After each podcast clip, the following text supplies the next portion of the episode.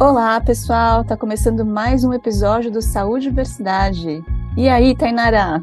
E aí, Vivi, tudo bem? Animada com o episódio? Super animada. Tainara, a Samia Rashid, que é pneumologista, que vai falar com a gente nessa entrevista hoje, foi uma colega minha de faculdade, a gente era super próxima por uma parceria de uma atividade que a gente fazia extracurricular, né? A gente era da diretoria de uma liga acadêmica que fazia assistência numa comunidade para crianças. É, então, né, parceiro de perrengue, você sabe como é que fica, né? A gente fica realmente uhum. próximo. E você já sentiu falta de ar, Tainara? Já. Principalmente quando eu voltei a fazer exercício, movimentando é. o corpo depois de muito tempo. Você viu, você sabe que a Samia disse que falta de ar, né, de doença pulmonar, é diferente da falta de ar que a gente sente quando faz um exercício puxado, ou quando dá um pique para pegar o ônibus, ou qualquer outro tipo de coisa que seja fisiológica, né? Falta de ar é uma uhum. coisa bem diferente e que causa ansiedade e que, é, né, a gente, todo mundo pode imaginar, né, o tipo de angústia que, que, que a pessoa sente tendo parada, sem esforço físico, com a sensação de falta uhum. de ar e sem essa garantia de que na hora que você descansar você vai recuperar o fôlego, né? É diferente. Nossa, então... só de imaginar aqui eu já, já tá dando aquela agoniazinha. Pois é. E aí a Samia conta pra gente a respeito da paixão dela pela pneumologia e também coisas que são, acho que novidade para a grande maioria das pessoas que vão escutar o episódio, que existem também influências importantes de fatores sociais gênero, raça, nível socioeconômico nas doenças pulmonares, você sabia? Nossa, eu tinha uma informação ou outra sobre doenças cardíacas, mas doenças pulmonares eu não fazia a menor ideia. Pois é. Então vamos ouvir o episódio que a gente vai aprender bastante a respeito disso com a Samia. Vamos lá.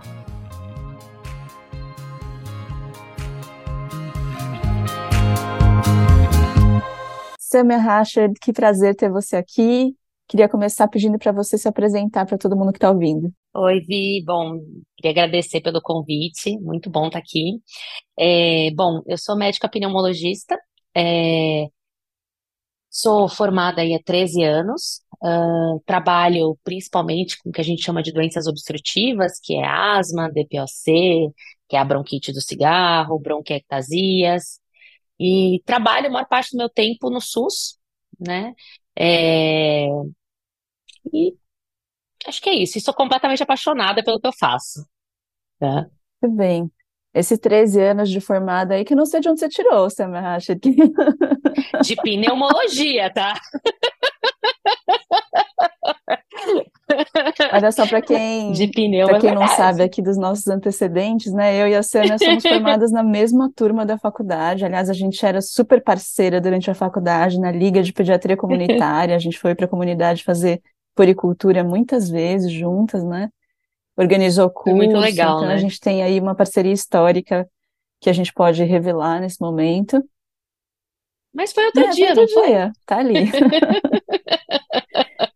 Ô, Sam, então já que você falou dessa paixão, conta um pouco pra gente, porque acho hum. que nem todo mundo entende, né? O que que faz um pneumologista? Qual que é o dia a dia, o trabalho, e por que que você se apaixonou e escolheu essa especialidade? Então, assim, é, de forma bem simples, pneumologista é o médico que cuida da respiração, tá? É, principalmente pensando aí na parte do pulmão, é, especificamente, mas da respiração em geral.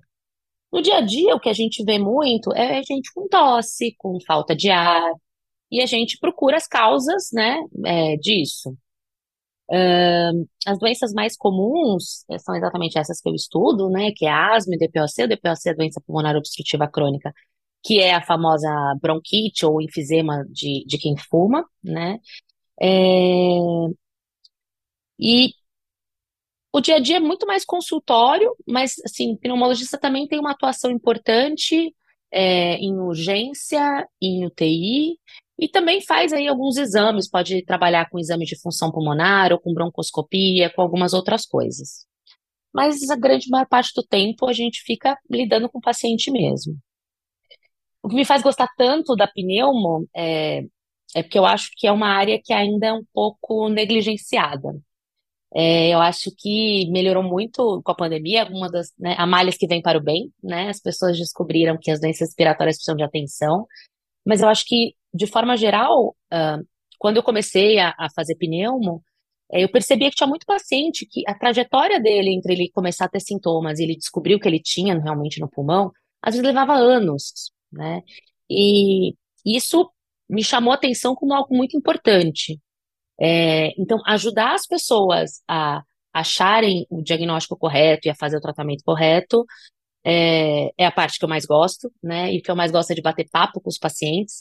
A, a envolve muito você conversar com o paciente, porque os sintomas são muito simples, é como eu falei, é falta de ar e tosse, basicamente. Mas você entrar nos detalhes da falta de ar, nos detalhes da tosse, a gente tem que entrar um pouco na vida do paciente, saber como é que foi a vida dele até então, é, entender as exposições que ele tem em casa. Então, o ar que a gente respira é, varia no nosso dia a dia ao longo da nossa vida, né? Então, tudo isso tem um impacto muito grande na nossa saúde respiratória e a gente nem percebe. Então, a gente meio que entra um pouco na, na vida da, da pessoa mesmo, né? Precisa entender como é que é a casa dela, é, se ela mora em casa, apartamento, como é que é construída a casa, se tem poeira, mofo, algum animal, uh, zona rural acaba sendo diferente da zona urbana, é, como que é o trabalho dela, então a gente tem que saber detalhes do ambiente de trabalho, porque isso também pode gerar doença respiratória. Então, é, ajudar as pessoas a acelerar esse diagnóstico, que muitas vezes ainda é tardio, não só no Brasil, mas no mundo, uh, muita, muita coisa ainda é tratada tudo como bronquite. Tem falta de ar, tem tosse, é bronquite, né? E ganha uma bombinha, e não é exatamente Com corticoide, assim. né? Então, ajudar a, com corticoide, é, ajudar então as pessoas a acharem o diagnóstico correto mais rápido a melhorarem, e ter essa oportunidade de bater papo mesmo, né? É, eu acho que isso é o que eu mais gosto, o que eu acho mais legal da pneumo. Joia, muito legal. Agora, a gente começou a tocar num assunto, né? Você falou de algumas causas aí de doenças respiratórias e os médicos costumam falar que as doenças do aparelho respiratório podem ser causadas por fatores modificáveis e por fatores não modificáveis, né? O que, que eles querem dizer quando eles estão falando Uhum. isso? Então, assim, não modificáveis é a nossa idade, né? Que a gente pode fingir que a gente acabou a faculdade ontem mesmo, mas não é bem assim. É, é, ah, a nossa genética, né? É, são coisas que a gente não consegue mudar. Mas tem outros fatores de risco para a nossa saúde que são modificáveis, né? Hum, Mas serem modificáveis também não quer dizer que eles sejam fáceis de modificar. Então, por exemplo, a poluição atmosférica, em teoria, é um fator modificável para a saúde respiratória.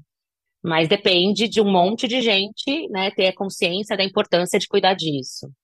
É, o vizinho que faz queimada no quintal dele e traz uma baita fumaça para minha casa, é, ele é um, é um fator em teoria modificável, mas convencer o vizinho não é tão simples assim.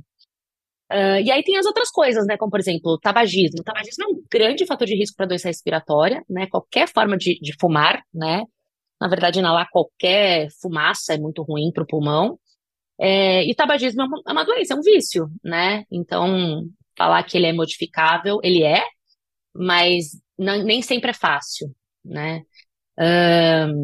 Então é isso, assim, a gente tem que pensar nas coisas que a gente pode mudar e como a gente pode cuidar da nossa saúde. Coisas são mais fáceis como comer melhor ou fazer atividade física, são mais, né, é, fáceis de colocar no dia a dia, apesar de que nem sempre são tão fáceis assim. Mas, sei lá, a obesidade está muito relacionada a problema respiratório, cigarro, como eu falei. Então, tem um monte de outras coisas que estão muito relacionadas e que não são tão simples de modificar, mas que dá, né? E que é isso que a gente tem que ir atrás. É uma das outras coisas que eu gosto muito em pneumo, é, vai muito além do que simplesmente dar remédio, né?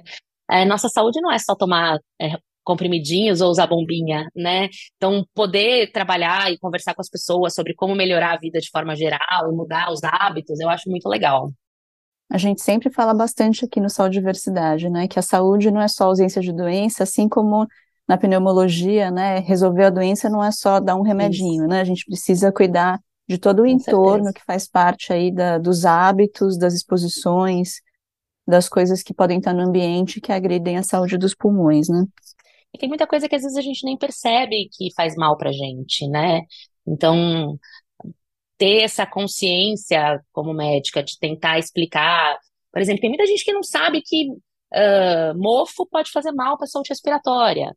É, penas de pássaros pode causar, podem causar algumas doenças. Então, são coisas, são detalhes e que a gente vai entrando na vida da pessoa e tentando entender o que, que ela pode estar exposta, que pode estar causando, e que podem fazer uma grande diferença.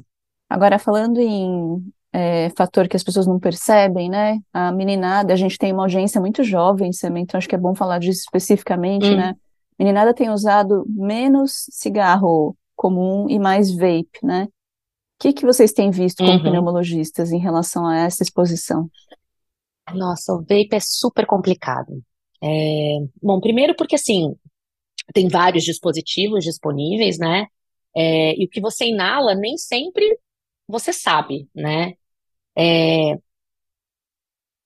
já se sabe que alguns vapes têm tais substâncias e tais substâncias podem causar tais doenças, que já são conhecidas que causam tais doenças, mas outras substâncias a gente não sabe ainda. Demorou décadas para a gente entender todos os riscos das é, centenas de substâncias que o cigarro tem, tudo que pode trazer para a saúde.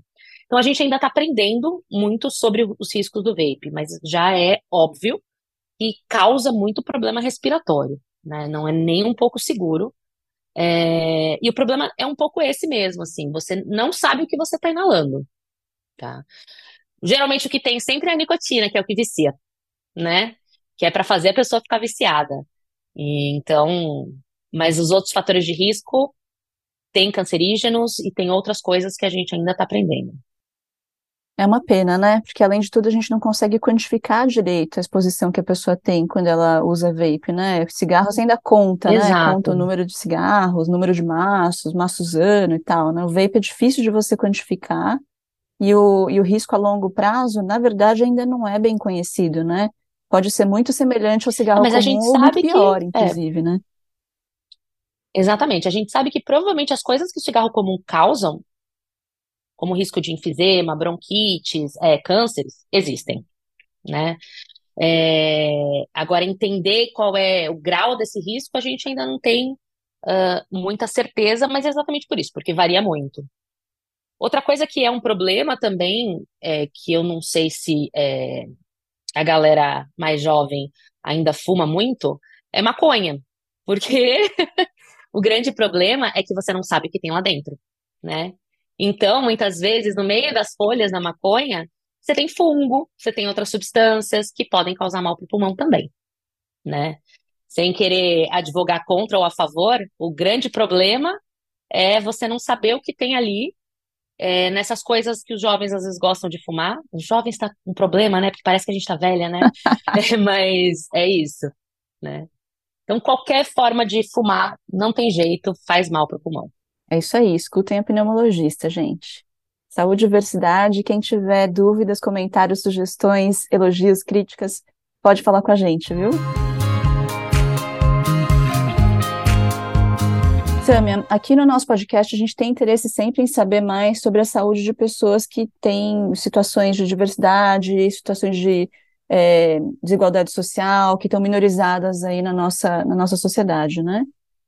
E a gente pensa, geralmente, quando a gente fala em doença de, de pessoa negligenciada, é, doença de, de situação de minoria, a gente pensa, sei lá, em diarreia, doenças transmitidas por água e alimento, é, desnutrição, né? A gente não pensa de bate-pronto em doenças pulmonares. Será que existe também é, na pneumologia algum efeito da desigualdade da distribuição de renda e condições de vida, é, tanto na ocorrência quanto na gravidade de doenças do pulmão? Existe e muito.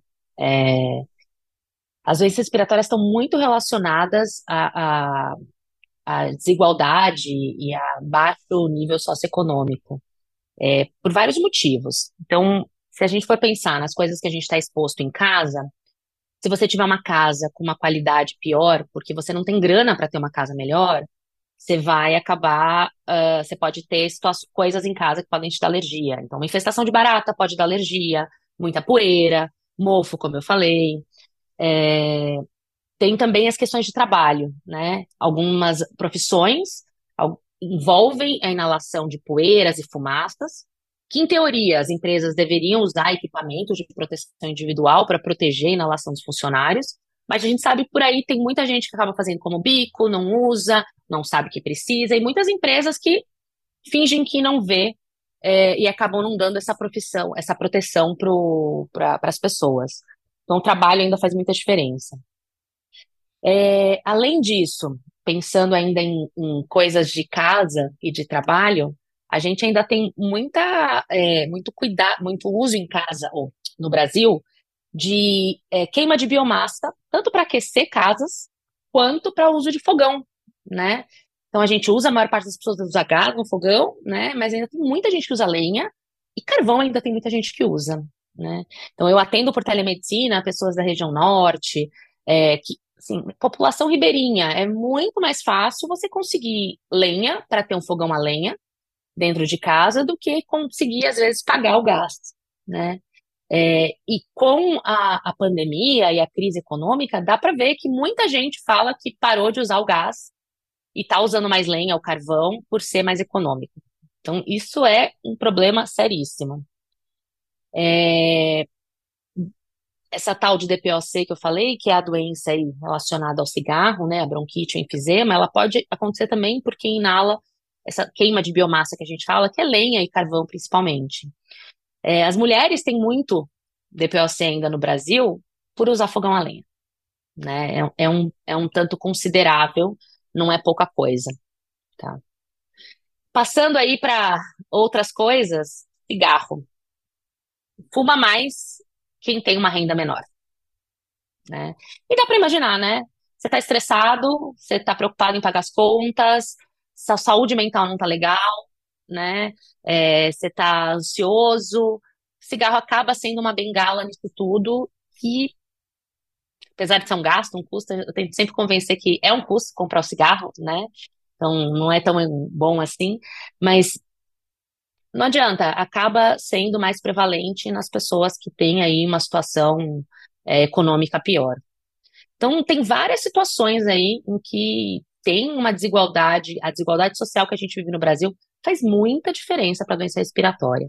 Eu gosto de lembrar as pessoas também, né, em relação ao uso de substâncias, sejam elas listas ou ilícitas, né, que as pessoas que estão com nível socioeconômico muito pior têm muito pouca opção de lazer, né? Então, uhum. sei lá, aquela hora que você está querendo dar uma relaxada, que você pode ir no seu clube, dar uma corridinha, nadar, ou sei lá, fazer alguma outra coisa que você tem grana para fazer, as pessoas que estão em muito mais vulnerabilidade social têm pouquíssimas opções, né, de lazer que elas podem aproveitar. Então, acaba realmente, o uso de substâncias acaba sendo uma via de escape aí. Veja bem, você já chegou na sua casa muitas vezes esta semana cansado, querendo dar uma relaxada com alguma coisa, algum recurso, né? E você Sim. tinha esse recurso.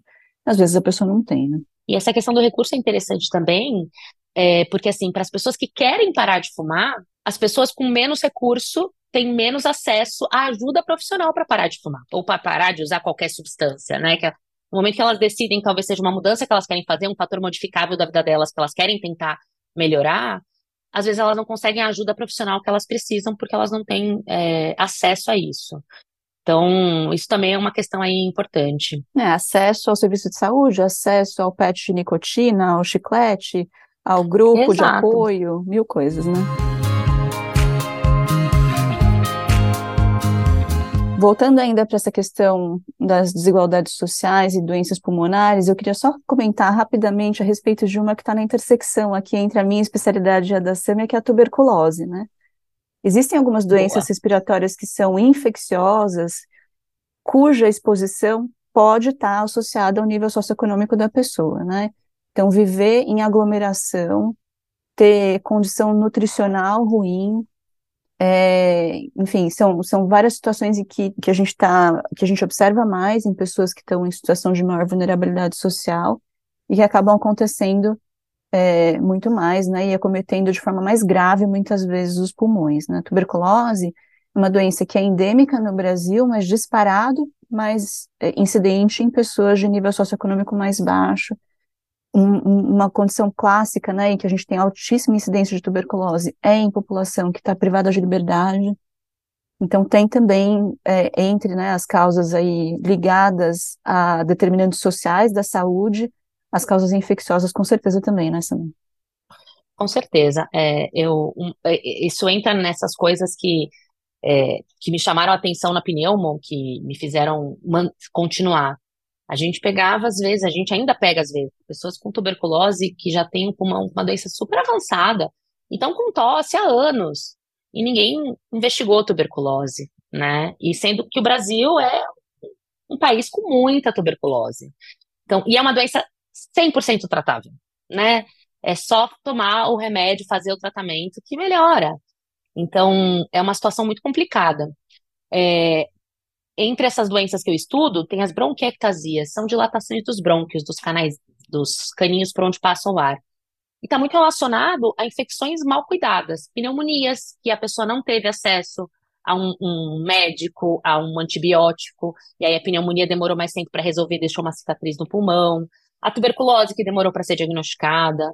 Então, todas essas coisas envolvem também a questão do acesso né, à, à saúde e ao acesso à saúde adequado, né, de pessoas, de profissionais de saúde que consigam fazer esse diagnóstico. E não é um diagnóstico difícil, né? A gente é, é bem treinado, não. né, para receber, para fazer esse, esse diagnóstico. Então, de fato, a falta de acesso para essa população é uma coisa gravíssima, né? Gravíssima mesmo. Olha só, então, já que a gente está falando de diversidade, de como ela pode afetar a saúde das pessoas na pneumologia, teve um é, dado muito relevante, na minha opinião, que apareceu aí recentemente durante a Covid. Na verdade, ele já, já existia evidência a respeito disso faz mais tempo, mas ficou mais evidente nos estudos recentes da Covid, né? Um pouco a gente sabe, é, mas o oxímetro de pulso, vocês sabem aquele aparelhinho, gente, que coloca na ponta do dedo e que mede é, a onda do seu sangue pulsando e também a quantidade de oxigênio. Esse aparelhinho ficou famoso durante a Covid, né? Muita gente acabou até comprando, às vezes, e tendo em casa para monitorar a quantidade de oxigênio no sangue e ver se precisava ou não precisava ir para o hospital. Isso naquela fase lá antes da vacina, né? Que a gente não tinha muito recurso para lidar com, com a questão. Se você não tem em casa, possivelmente você já viu em algum filme, né? Aquele aparelhinho que põe na ponta do dedo para ver é, a quantidade de ar que a gente chama de saturação. Bom, esse aparelho, ele mede o oxigênio, é, a Samia vai poder explicar melhor para a gente, mas ele mede o oxigênio através de um sinalzinho de luz que tem que passar pela nossa pele, né? E aí a cor da pele da pessoa pode interferir na leitura do equipamento, né? O que acontece é que a maior parte dos fabricantes acabou produzindo, não foi isso? Os, os oxímetros de pulso meio que padronizando para cor de pele branca, né? Uhum. E aí, é, vários estudos têm mostrado que esse é, aparelho pode dar mais falhas quando a pessoa tem a pele mais escura, é isso mesmo? É isso mesmo. E, e então, é, o, o, quem tem problema respiratório já até sabe que Esmalte escuro atrapalha para medir a oxigenação, mas que a pele escura faz diferença, tem muito profissional de saúde que não sabe. É, o que, que acontece? Então, é exatamente o que você falou. É um, um, feixe de luz que passa pela pele, né? E aí ele vai medir a quantidade de oxigênio no nosso sangue através disso, através dessa, dessa passagem desse feixe de luz. Então, qualquer coisa que atrapalhe a passagem desse feixe de luz pode atrapalhar a leitura, né? Então, é super comum quem usa oxímetro, quem essa respiratória já sabe, esmalte escuro é um problema, né? O esmalte claro é melhor. Mas a pele, as pessoas não é, se lembram que isso é um fator mesmo. É, e é isso, os, fabricantes fizeram é, padronizado com a pele clara, né? E na pandemia isso fez muita diferença, porque quando começou a pandemia e a gente ainda tinha muita dúvida sobre o que tinha que fazer, é, foi aprendendo rápido como cuidar, criou a gente criou protocolos né, de atendimento para facilitar para o médico que está lá na emergência, né? E um dos critérios para você determinar se o paciente podia ir para casa ou não era a oxigenação dele, né? E oxigenação medida pelo oxímetro. A gente pode medir a oxigenação dosando direto o oxigênio no sangue, né? Colhendo o exame de sangue arterial que a gente fala, que é exatamente para isso. Mas não dava para fazer isso tudo, né? Naquela correria, naquele caos que a gente estava. Então, se você pensar que uma informação que determinava se a pessoa internava ou não numa doença que estava evoluindo de forma rápida e que a gente ainda tinha dúvidas sobre como é, como manejar. É, o aparelho tinha esse viés aí, é, medir errado nas pessoas com a pele mais escura, foi muito sério. Já era sério antes, mas dentro daquela doença é, aguda, naquele caos, se tornou um problema seríssimo de saúde pública mesmo, né? É, com isso, muita gente começou a, a, lembrar desse detalhe, né? E, e foi atrás realmente das indústrias, e agora tem novos, né, surgindo, tentando levar em consideração, porque o que deixa a nossa pele escura é a melanina, né? Então, tentando levar em consideração a melanina para tentar falsear menos, né? É, a gente sabe que, assim, qualquer aparelho que vai medir qualquer coisa de saúde, né? Na verdade, qualquer eletrônico tem um, um, um possível falha, né? Então, a gente não pode confiar 100%. É, então, só que para quem tem a pele escura, isso é muito mais é, passível de erro, né? E naquele momento da pandemia, isso podia ser algo muito relevante. Mas o que mais me chama atenção nessa história é que todo mundo sabe, você pode perguntar em hospital, médicos gerais, todo mundo que usa um oxímetro, qualquer profissional de saúde que usa oxímetro, sabe que esmalte escuro atrapalha. Mas a grande maioria não lembra que a pele escura também faz diferença. Então, até a gente ter oxímetros que levem isso em consideração, a gente tem que saber que aquele paciente, se a pele dele é escura, aquilo pode estar falseado e que talvez ele precise coletar o exame de sangue para confirmar, né? É, para pacientes que têm problemas crônicos, que usam sempre oxímetro em casa, às vezes quando ele vai coletar o exame de sangue, porque ele precisa para nossa para o nosso atendimento, eu falo, ó, leva o seu oxímetro, mede quanto tá na hora que estiver encolhendo, e aí a gente tenta ter uma ideia se para você faz muita diferença, né? É, a gente tenta achar algum jeito de contornar. Mas na urgência, quando o paciente chega num pronto-socorro, se a gente não lembra disso, a gente pode mandar para casa alguém que não poderia é, não, não estaria seguro ir para casa. Assim, realmente eu acho que dentro da pneuma a gente tem muitas áreas ainda e a gente tem muita desigualdade, não é só a econômica, é, tem a questão é, racial ainda, pela questão de pele nesse caso. É, eu acho que tem uma questão feminina também, né? Doenças respiratórias causam falta de ar e falta de ar gera ansiedade. Eu só fui entender isso, lembrei disso agora porque a gente estava falando de Covid. Quando eu tive Covid, eu tive falta de ar de verdade. E aí eu entendi o que é ter falta de ar de verdade quando você está doente. Não é como dar um pique e faltar o ar, você não consegue puxar direito quando você sobe uma escada correndo. É uma coisa muito diferente e gera muita ansiedade. E eu ainda vejo muito médico, é, ou profissionais de saúde em geral, achando que, ah, essa falta de ar que essa pessoa tem é ansiedade, só pode ser especialmente com as mulheres, né? É, não re, respeitando o fato de que, na verdade, aquela pessoa tem uma ansiedade porque ela está passando mal mesmo, né?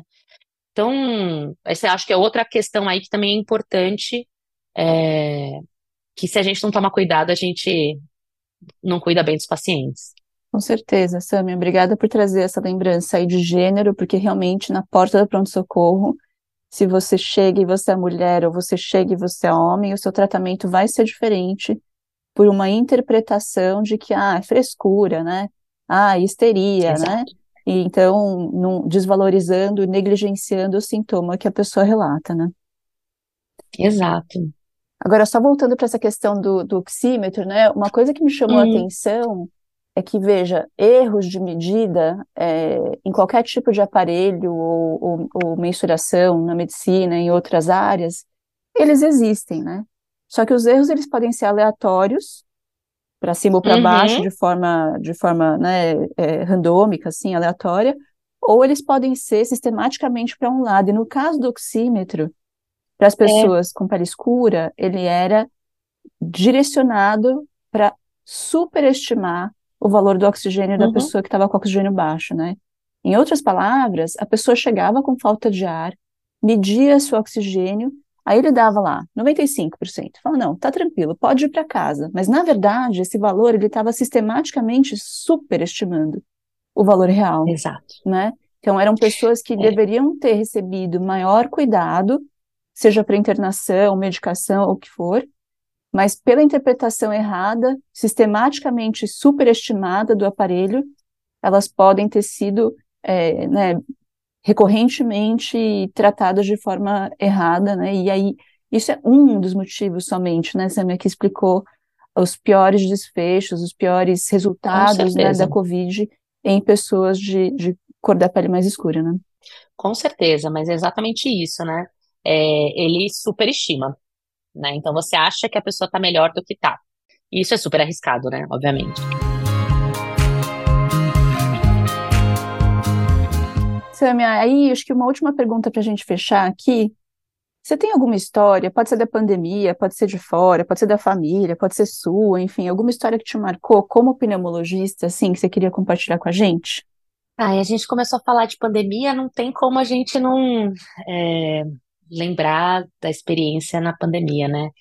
É, ser pneumologista na, na pandemia foi uma coisa muito pesada, né? Sim, infectologista também deve ter sido, né? Foi. Então, todos os profissionais de saúde, mesmo aqueles que não tinham uma especialização, né, que tinha a ver com Covid, mas que entraram na linha de frente, sofreram com muitas experiências marcantes, né? É, na pandemia, eu desde o começo insisti que eu queria trabalhar na linha de frente. Para mim, não tinha muita lógica eu ser pneumo e não poder ajudar. É, e aí eu comecei a cuidar de uma UTI que abriu no centro cirúrgico, né? Nessas UTIs improvisadas. E a parte mais difícil sempre foi, todos os dias, dar o boletim médico à distância, né?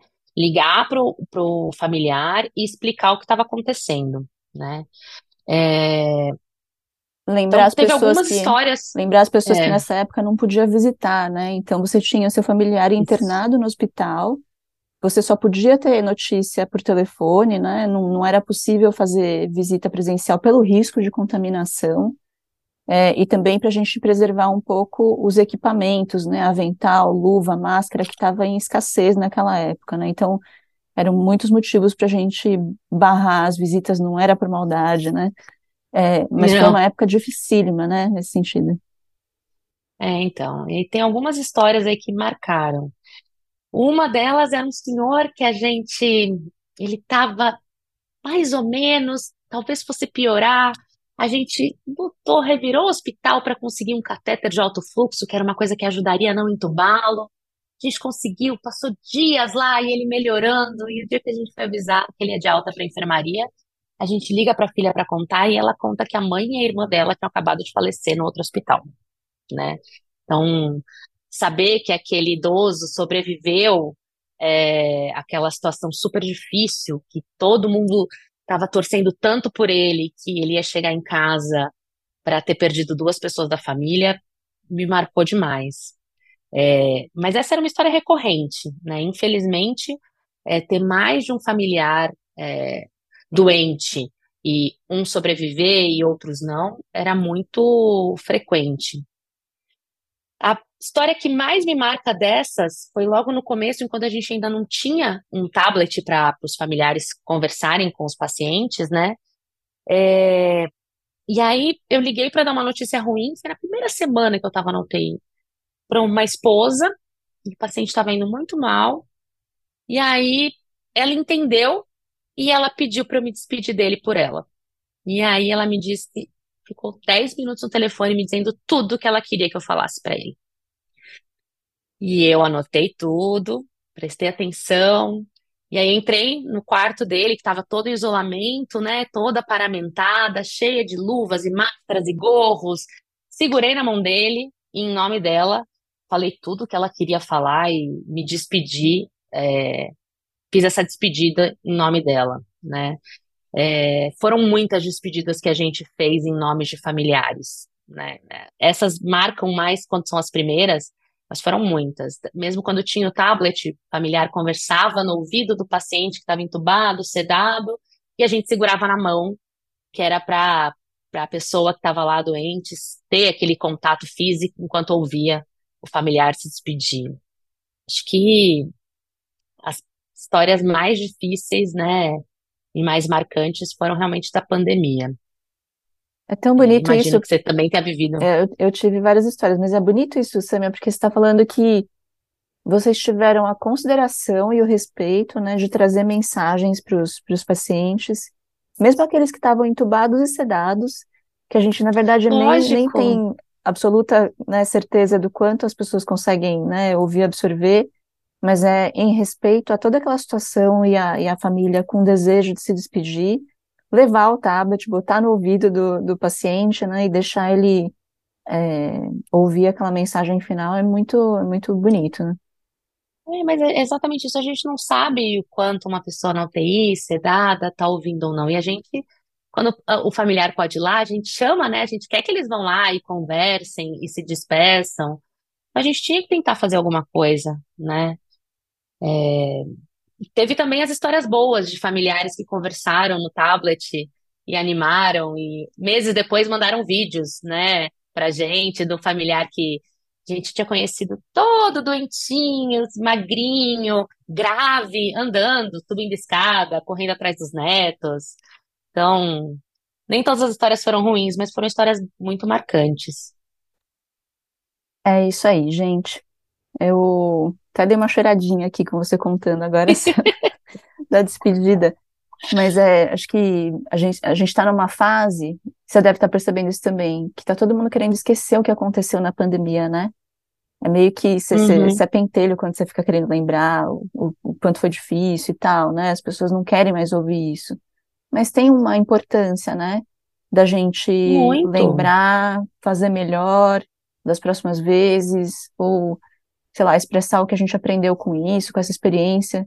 E teve momentos muito difíceis. Eu tenho vontade de fazer uma temporada de podcast só falando sobre o quanto as pessoas foram marcadas por isso. Todo ser humano, né, é, do planeta tem histórias para contar a respeito disso. A gente tem histórias muito peculiares, graves e tristes e muito felizes, as que dão certo também, né? Mas todo ser humano sofreu com isso. Então, acho que é uma, uma lembrança é. importante. Eu não vejo como esquecer a pandemia. Eu acho que passar por tudo isso e não tirar, não tentar tirar alguma lição boa dessas experiências é, é triste, né? Porque foi muito difícil para todo mundo, né? Então acho que a gente tem que contar histórias e aprender e tentar fazer melhor daqui para frente, né? Eu tenho certeza que a pandemia me deixou uma melhor médica, não tenho dúvida. Até porque eu tive Covid numa fase ainda sem vacina, então fiquei muito mal, me senti muito mal, então ficar também na situação de paciente faz a gente aprender muito melhor a ser médico, né? Então. Excelente. Samia, muito obrigada pela conversa, foi ótimo. É... Obrigada, Vi, pelo convite. Tenho certeza que todo mundo que está ouvindo aqui aprendeu um monte também, assim como eu. E foi uma delícia ter essa conexão de volta aqui com você depois de tantos anos da gente ter. Poucos anos poucos depois. Poucos anos depois da gente ter tido uma super parceria na faculdade. É, boa sorte aí nas, nas empreitadas pós-Covid e da pneumologia, Sânia. Obrigada, e obrigada pelo convite mesmo. Muito bom. Um beijo, gente. Muito bom te ver também. Um beijo. Cuidem-se. Obrigada, gente. Gente, esse foi mais um episódio de Saúde e Diversidade, o podcast sobre saúde integral de pessoas diversas. No episódio de hoje, a apresentação foi da Vivian Avelino Silva, com abertura e edição feitas pela Tainara Firmiano. Na entrevista você ouviu Samia Rashid, que é médica pneumologista. Quem assina o conteúdo desse podcast é o Instituto Saúde e Diversidade. Venha ver também os nossos outros conteúdos e informações no site www.saudediversidade.com.br. E aí você pode também encontrar a gente no Instagram e no Twitter, no arroba Saudiversidade. No LinkedIn é só buscar pelo Instituto Saúde Diversidade. Obrigada por acompanhar até aqui e até a próxima.